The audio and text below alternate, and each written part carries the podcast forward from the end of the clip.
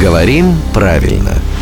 Здравствуйте, Володя. Доброе утро. Ну что, у нас еще как минимум пара недель спортивного футбольного праздника в запасе. Но, как говорится, готовь сани этим летом, а телегу уже к следующему чемпионату там, да, заранее.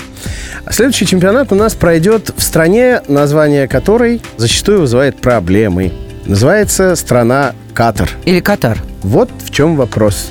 Очень важный вопрос, потому что уже сейчас мы готовимся к тому, чтобы передать эстафету этой стране.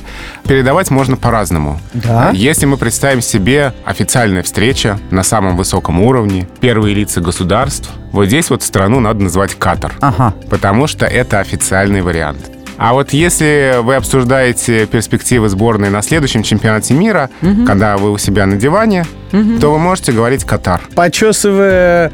а, Бутылку пива. Я хотел сказать небритый подбородок, да.